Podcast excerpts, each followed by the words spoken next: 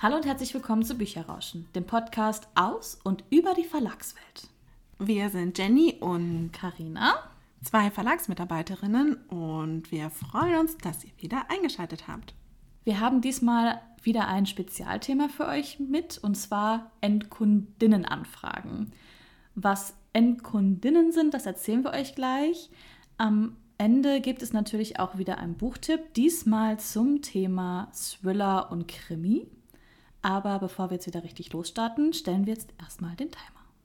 Der Timer ist gestellt und damit ihr überhaupt wisst, wovon wir jetzt reden, wenn wir von Endkundinnenanfragen sprechen, möchten wir euch natürlich erst einmal aufklären, was versteht man in einem Verlag eigentlich unter Endkundinnen. Das meint eigentlich tatsächlich einfach nur die Kunden bzw. die Leserinnen. Weil wir haben ja im Verlag auch verschiedene Kundinnen. Also zum Beispiel der Buchhandel, der zählt halt auch zu unseren Kundinnen, weil die von uns die Bücher beziehen.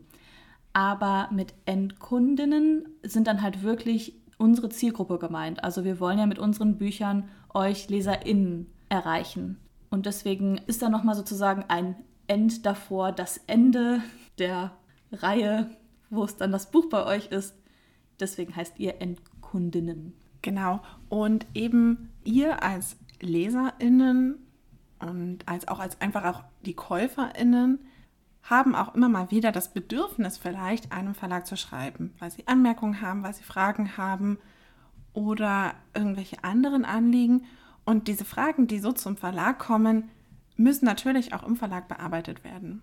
Und nicht immer sind es ganz klassische Anfragen, sondern es gibt da eine Bandbreite an Anfragen, wo man auch als Verlagsmitarbeiterin oft da sitzt und herzhaft lacht oder teilweise sich auch wirklich an den Kopf fasst und sich denkt, warum? Warum kommt ihr damit zu einem Verlag? Aber es gibt natürlich eben auch sehr, sehr viele Anmerkungen einfach generell, die da an einen Verlag herangetreten werden.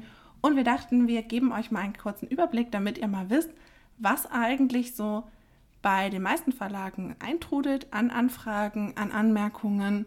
Vielleicht erkennt ihr euch auch bei dem einen oder anderen wieder und denkt, oh ja, stimmt, das habe ich auch schon einmal gemacht. Oder vielleicht habt ihr auch schon mal überlegt, es zu machen, aber vielleicht einfach euch noch nicht getraut und wisst dann jetzt einmal, was eigentlich vielleicht sonst so an einen Verlag herangetreten wird. Was wir sehr, sehr häufig bekommen, sind generelle Nachfragen oder Hilfegesuche. Das geht wirklich über, ich halte einen Vortrag, ich halte ein Referat und möchte gerne mehr über das Buch, über die AutorInnen erfahren. Oder es gibt zum Beispiel auch in der Schule teilweise auch Aufgaben, dass SchülerInnen Briefe schreiben sollen an die AutorInnen und die werden dann auch an den Verlag geschickt weil natürlich es keine Adresse öffentlich von den AutorInnen gibt, wo man das hinleiten kann. Da ist einfach der Verlag der erste Ansprechpartner. Oder es gibt auch sowas wie Autogrammwünsche, Nachfragen, werden Reihen fortgesetzt, hat man irgendwelche Fehler gefunden. Das zählt im Prinzip alles sozusagen zu diesem ganz großen Bereich. Gerade bei Anfragen, was Infos zu AutorInnen angeht, merkt man ganz oft auch, wenn es sich gerade um eine Lehrkraft handelt, die ihren SchülerInnen den Auftrag gegeben hat, finde doch mehr zum Autor heraus. Denn manche SchülerInnen wollen es, haben wir manchmal das Gefühl, ein bisschen leicht machen, indem sie einfach beim Verlag nachfragen und vielleicht nicht ganz so viel Zeit reinstecken wie ihre MitschülerInnen, die dann vielleicht nochmal erst mal das Internet befragen und in verschiedenen Foren vielleicht nachgucken, ob sie da irgendwelche Infos finden, sondern die da einfach den direkteren Weg gehen. Ich finde das wirklich sehr verrückt, vor allen Dingen auch, wie viele Anfragen wir in dieser Hinsicht bekommen, weil ich früher nie auf den Gedanken gekommen wäre, den Verlag anzuschreiben. Also teilweise ist das auch, finde ich, sehr schlau, weil natürlich die alle Informationen haben. Also außer ich schreibe den falschen Verlag an, weil natürlich viele AutorInnen auch bei verschiedenen Verlagen Bücher rausgebracht haben. Aber grundsätzlich erstmal auf die Idee zu kommen, da hätte ich mir vorher nie drüber Gedanken gemacht. Geht mir ganz genauso, aber ich glaube, das liegt auch so ein bisschen daran, dass die Möglichkeiten jetzt einfach ein bisschen direkter sind. Also früher hätte man, glaube ich, erst mal fünfmal überlegen müssen, wie kann ich jetzt dem Verlag da auch schreiben und über welchen Kommunikationsweg mache ich das quasi. Gerade weil viele Verlage ja jetzt auf ihren Websites auch einfach kommuniziert haben, wenn ihr Fragen habt, dann wendet euch an uns. ist, glaube ich, einfach diese Hürde, dass man auch gar nicht weiß, an wen wende ich mich denn eigentlich und darf ich mich eigentlich da an jemanden wenden oder ist das eine blöde Frage oder ist das irgendwie komisch, wenn ich das mache? Und ich glaube, dass einfach diese Scheu dann so ein bisschen weg ist, dadurch, dass es sehr offen eigentlich kommuniziert wird und dass man halt dann auch einfach denkt, es gibt ja keine doofen Fragen. Also ich versuche es einfach. Mehr als ein Nein oder als Nee, wir können dir da jetzt auch nicht helfen, kann ich ja gar nicht kassieren. Und ich finde das eigentlich tatsächlich auch ziemlich klug. Also ich meine, klar, sie machen sich es natürlich ein bisschen leicht. Aber eigentlich ist es halt auch wirklich total klug, weil was haben wir früher für Mühen gemacht, um irgendwelche Infos rauszufinden? Und du hast es schon gesagt, der Verlag weiß es am ersten. Wenn der Verlag es nicht weiß, ganz ehrlich, wer weiß es denn dann? Und gerade wenn es dann um also Pseudonyme zum Beispiel geht oder wenn ich wirklich auch keine Infos zum Autor finden kann, finde ich das total klug, dann einfach zu sagen, okay, ich gebe jetzt nicht auf und sage meinem Lehrer oder meiner Lehrerin einfach, ja, ich habe nichts gefunden. Und wenn ich da dann einfach an den Verlag gehe, warum eigentlich auch nicht? Das stimmt, die Hürde ist jetzt deutlich geringer. Nicht nur wegen den Mails, sondern wir kriegen natürlich auch ganz viele Anfragen über Social Media. Also mal eben über Instagram oder über Facebook eine Privatnachricht zu schreiben, geht natürlich super schnell. Und wie du auch schon sagst, es gibt halt teilweise AutorInnen, die halt Pseudonyme sind oder Autorenkollektive sind, wo sich halt gar kein einzelner Autor hinter verbirgt, sondern mehrere, was aber auch oft nicht so offensichtlich ist, weil das halt nicht offen kommuniziert wird. Was für den Verlag sonst auch als Anfrage von außen immer sehr, sehr gerne gesehen ist, zumindest bei den meisten Verlagen, die ich jetzt kenne, ist, dass man von LeserInnen mitgeteilt bekommt, wenn es Fehler in Büchern gibt. Denn es gibt immer Fehler in Büchern. Machen wir uns nichts vor. Das Lektorat hat sogar quasi einen kleinen Spruch dazu. Es muss mindestens ein Fehler drin sein im Buch, denn das bringt Glück fürs Buch. Also, was einfach auch ein bisschen sagt, egal wie oft man etwas Korrektur liest, man wird nicht alles finden. Und deswegen ist es aber gerade schön, wenn man eben auf diese Fehler auch hingewiesen wird, weil gerade wenn ein Leser das merkt, dass er dann sagt, okay, dann teile ich das doch einfach dem Verlag mit. Und bei den meisten Verlagen werden diese Fehlerhinweise gesammelt und dann in den meisten Fällen bei einer weiteren Auflage, bei einem Neudruck einfach dann korrigiert. Und das können wirklich grammatische Rechtschreibfehler sein. Also ein Komma ist falsch, ein Wort ist falsch geschrieben, aber über auch wirklich inhaltlich falsche Sachen. Also wenn einfach inhaltlich was nicht funktioniert oder wenn was nicht richtig erklärt ist oder mal ein Fachbegriff falsch verwendet wurde. Oder auch, wir haben Jenny und ich aus unseren Erfahrungen in Verlagen auch eine lustige Geschichte gehabt. Und zwar hatten wir mal eine Nachfrage aus einem Wimmelbuch. Also ein Wimmelbuch ist im Prinzip so ein Suchbuch. Es ist wie so ein Bilderbuch. Man hat großflächige Illustrationen mit ganz, ganz vielen Gegenständen. Also da passiert einfach ganz viel auf diesem Bild und man muss immer bestimmte Gegenstände, Orte, Personen oder was auch immer suchen. Und wir hatten eine Nachfrage zu einem Wimmelbuch, wo auf der ersten Seite direkt ein Kaninchen gesucht werden sollte, das nicht gefunden wurde. Und ich weiß ja nicht, ob ihr das von euch kennt, wenn jetzt euch irgendwie einer was erzählt. Ich finde das jetzt irgendwie gerade nicht man hat das Gefühl, man muss selber mal gucken, ob man nicht derjenige ist, der es nicht findet und dann hinterher sagen kann, ha, guck mal, da ist es doch. Und ihr glaubt nicht, wie viele VerlagskollegInnen ähm, wir damit beschäftigt haben, damals, als die Anfrage kam, ob wir dieses Kaninchen finden könnten, weil die LeserInnen es eben nicht gefunden haben. Und ich glaube, am Ende hat fast jeder im Verlag das Buch einmal in der Hand gehabt, um nur um zu sagen, ich prüfe das jetzt einfach nochmal. Vielleicht habt ihr das einfach nicht gefunden. Aber es gab kein Kaninchen. Es gab kein Kaninchen. Nirgends auf dieser Seite. Also die LeserInnen hatten völlig recht, dass da einfach kein Kaninchen ist. Aber es hat erstmal alles schön im Verlag auch nach diesem Kaninchen gesucht. Selbst jetzt noch, jedes Mal, wenn man die Geschichte erzählt, ist der erste Impuls von dem, der sie neu hört, sich trotzdem noch mal das Buch anzugucken, um nach diesem Kaninchen zu suchen. Aber es erreichen den Verlag nicht nur witzige Anfragen oder eben so nette Hinweise, sondern teilweise kommen zu den Verlagen natürlich auch Beschwerden. Und das ist etwas, was eben auch gar nicht so leicht ist, damit umzugehen, weil die Beschwerden in den meisten Fällen Hand und Fuß haben. Weil sie vielleicht bestimmte gesellschaftliche Probleme ansprechen, die beim Verlag vielleicht gar nicht bewusst waren. Oft ist es bei Beschwerden auch tatsächlich so, wir schauen uns die auch an und prüfen die auch tatsächlich und versuchen dann auch einfach eine konstruktive Rückmeldung zu geben. Denn jede Mail, die reinkommt, ob es jetzt Beschwerde ist, Fehlermeldung, Nachfrage, sollte natürlich, wenn möglichst, beantwortet werden. Und das kann auch bei den Beschwerden wirklich, wie Jenny schon gesagt hat, von großen gesellschaftlichen Problemen sein, die halt gar nicht auf ein Buch begründet sind, sondern einfach ein generelles Problem sind. Aber es gibt natürlich auch Beschwerden zu einzelnen Titeln. Wenn da auch nochmal ist entweder über Fehler oder es gefällt das Thema nicht oder es ist irgendwie nicht gut aufbereitet oder man hat es gelesen und hat irgendwie was anderes erwartet. Also es kann wirklich so ganz viele verschiedene Gründe haben. Die ja oft auch sehr subjektiv begründet sind. Wenn man ein Buch liest, nimmt man ja eine Geschichte auch ganz anders wahr als jeder andere vielleicht auch. Und entsprechend kann ein Buch, wo jemand anderes gar kein Problem drin sieht, für einen selbst aber schon ein Problem sein. Von der Seite her ist es gar nicht verkehrt, wenn auch dem Verlag zumindest die Ambivalenz des Buches auch mal deutlich gemacht wird.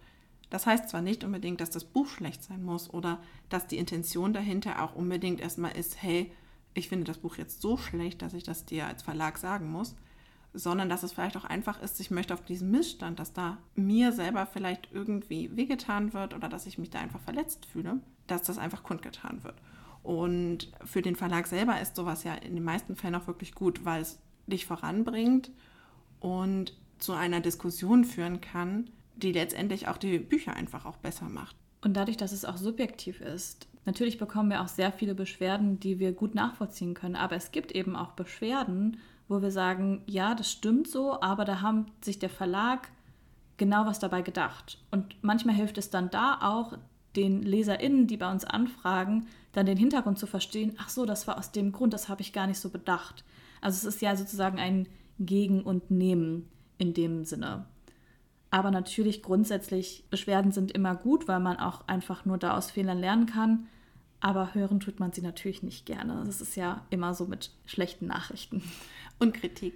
Also wer möchte gerne kritisiert werden? Also das ist dann doch auch immer ein bisschen schwierig, auch mit so etwas umzugehen. Und gerade als Verlag ist man natürlich trotzdem bemüht daran, gut damit umzugehen und einfach auch sehr offen daran zu gehen und sehr lösungsorientiert einfach auch.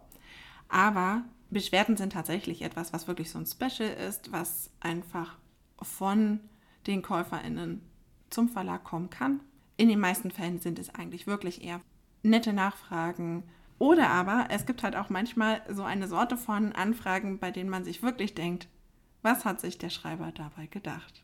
Und da haben wir tatsächlich erst kürzlich hatte ich eine sehr witzige Anfrage, nämlich von einem Kind, das uns einen Brief geschickt hatte. Und es war eigentlich auch ein wirklich süßer Brief. Der war handschriftlich geschrieben, zwei Seiten lang und sah ganz normal aus wie sonst so ein klassischer Leserinnenbrief.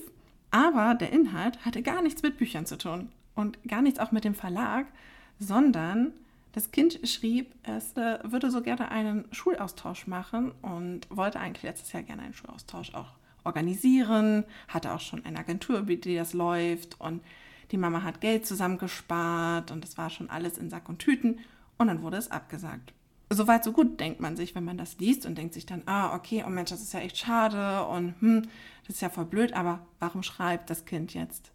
Und ja, denn geschrieben hat das Kind, weil es gerne dieses Jahr weiterhin einen Schüleraustausch machen möchte und beim Verlag anfragt, ob der Verlag das nicht unterstützen könnte.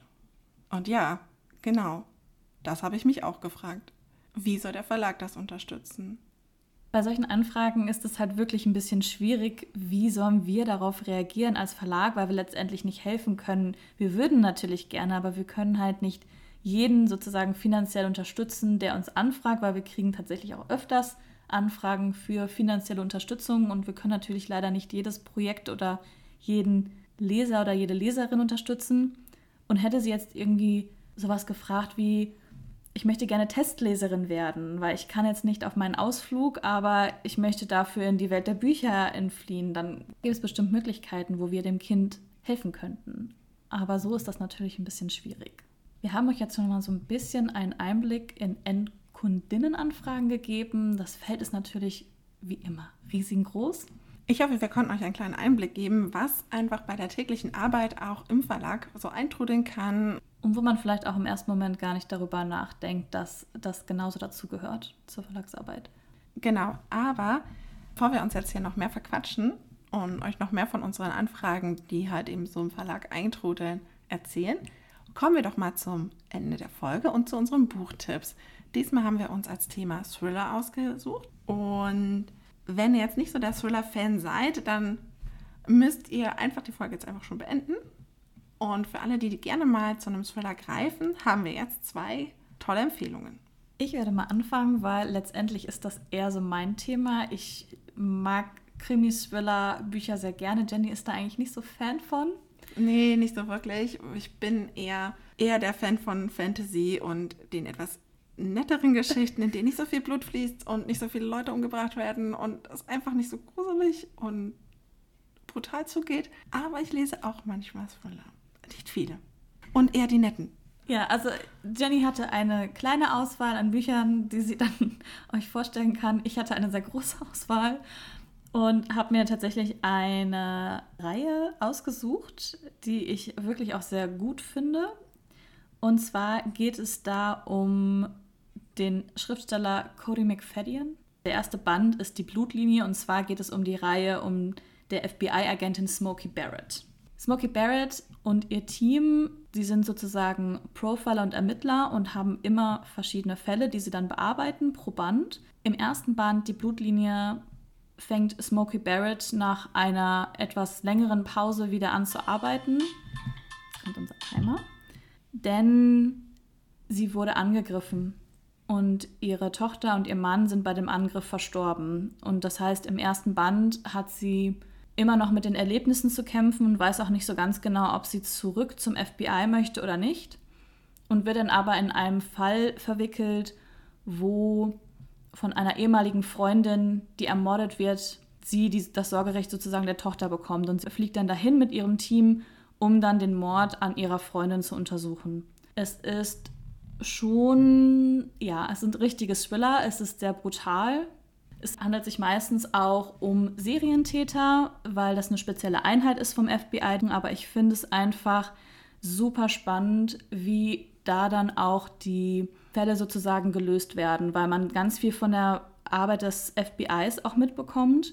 Jeder im Team hat auch eine andere Funktion oder hat sich auf Sachen anders spezialisiert. Smokey Barrett zum Beispiel ist zusammen mit einem von ihren Kollegen darin spezialisiert, sich in den Kopf der TäterInnen zu versetzen. Das heißt, sie gehen halt den Tatort ab und sehen dann ganz genau, wie ist die Tat verlaufen.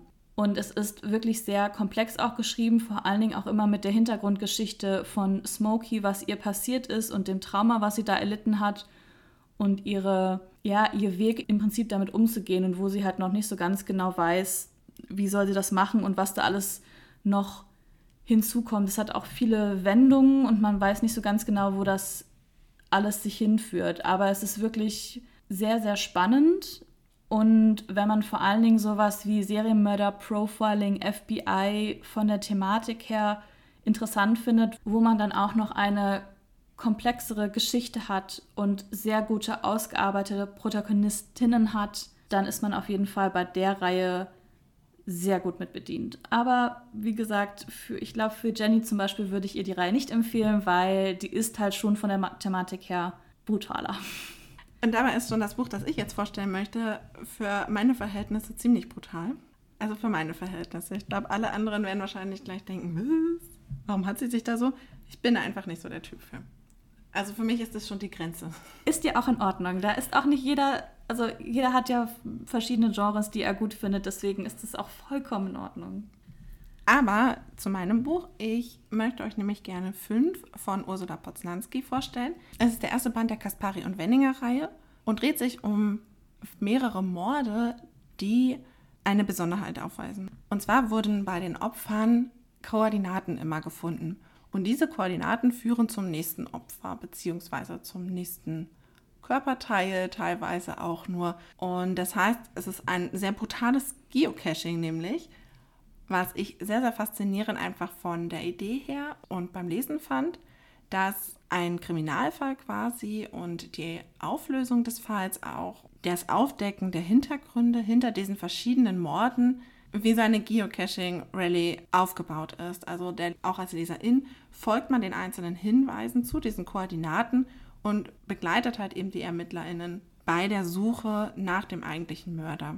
Besonders spannend finde ich, wie Ursula Poznanski die Besonderheiten von Geocaching einfach mit diesem Kriminalfall verwebt hat und gleichzeitig eben auch die Besonderheiten ihrer Protagonistinnen einwebt und so einen einfach direkt reinzieht und einen eigentlich quasi mit ermitteln lässt. Also für alle, die es nicht ganz so blutig mögen, es ist schon auch blutig und auch natürlich ein typischer Thriller eigentlich, aber durch diese Komponente mit dem Geocaching hat es einfach nochmal eine weitere Ebene, die einen einfach darüber hinaus auch dranbleiben lassen und einfach durch die Geschichte auch ein bisschen ziehen.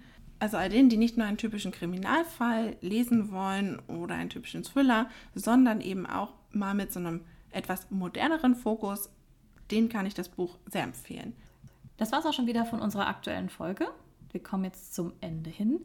Wenn ihr natürlich Anmerkungen, Fragen habt, dann könnt ihr uns jederzeit auf bücherrauschen.web.de oder auf Instagram schreiben. Folgt uns auch gerne, damit ihr keine weitere Folge mehr verpassen könnt. Und wir sagen einfach nur bis zum nächsten Mal. Bis zum nächsten Mal. Ciao.